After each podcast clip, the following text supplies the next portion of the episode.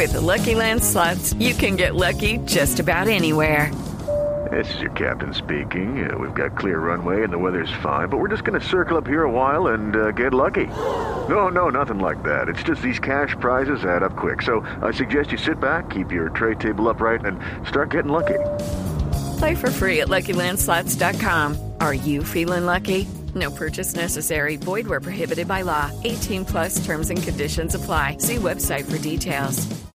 Pero el tema es que eh, es nuestra responsabilidad enseñarle a la gente que pues esa cultura con relación a la prevención de los daños y el control mecánico en muchas piezas del vehículo forman parte de la buena salud del automóvil, pues es una responsabilidad que nosotros tenemos. Tenemos que compartirle con nuestros oyentes y obviamente eh, tratar de hablarlo en los términos menos técnicos. El asunto es que estaba pensando ahorita cómo hablo de los ductos de un amortiguador, cómo hablo de la resistividad de una espiral, cómo hablo de todas esas cosas que es tan técnico tratando de hacerlo más, más digerible para la gente. Ahí en el sondeo hay una niña que dice, no, yo no sabía.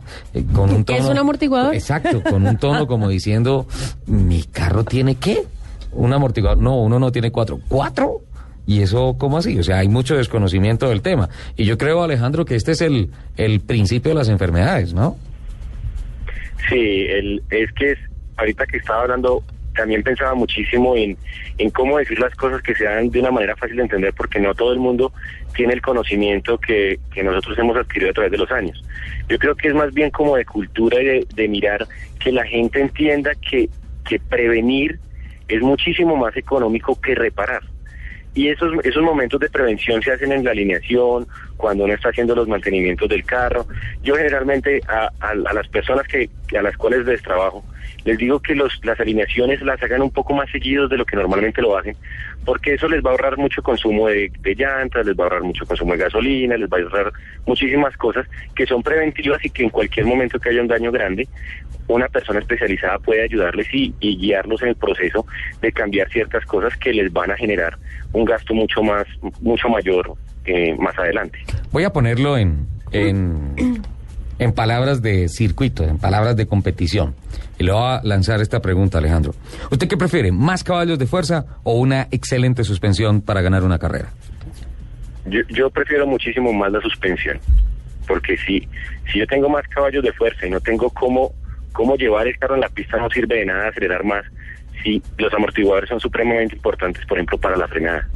Un carro bien alineado y bien eh, compensado en suspensión va a frenar muchísimo mejor que un carro que no ha sido trabajado en ese aspecto. Aquí estoy. Yo tengo más velocidad, pero no puedo frenar, pues no estoy haciendo nada. Si tengo más velocidad y no puedo ir más rápido en las curvas, no Sí, estoy sí, haciendo sí, nada, más dicho. ¿no? El, el, el, el éxito es poder tener eh, todo esa, eh, todos los caballos, todo ese, toda esa potencia que yo tengo en el motor, pero poderla pasar al suelo. Aquí estoy. Poder hacer la transferencia del motor al suelo y, esa, y eso lo hace la suspensión básicamente. Alejandro, aquí estoy subestimando el concepto de una pilota de la Academia TC, porque aquí internamente Lupi gritó ¡suspensión!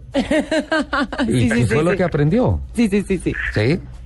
De nada sirve la potencia De sin nada control. sirve la potencia. Exactamente. Hay que frenar, tener un carro con una muy buena suspensión para poder frenar tarde, para poder tener una buena velocidad de curva, para poner potencia temprano. Y ahí los amortiguadores trabajan muchísimo. Claro está que en ese caso, Alejandro, si usted tuviera a Lupi como piloto 46, 47 kilos en la silla del piloto, eso ayuda muchísimo, ¿no? Ay, ojalá. El peso ayuda mucho. Alejandro, muchísimas gracias por aceptar esta invitación de Autos y Motos de Blue Radio. No, muchísimas gracias a ustedes. Eh, fue un gusto ayudarlos y hablar hacia todos a ver si podemos aclarar un poco más el tema de las suspensiones. Alejandro, gracias. Un besito. También, muchas gracias. Claro, Se lo encuentra allá en la pista sin no besitos, ni los No, no, no, no. Ah, ah, ah. ni nada, todos rivales y todo eso. Bueno, bien, es un poco complejo Pero el hay tema, que ¿no? querer a los rivales. Sí, claro, respetarlos, hay que quererlos. Ah, sí, hay una frase interesantísima para el deporte, sí.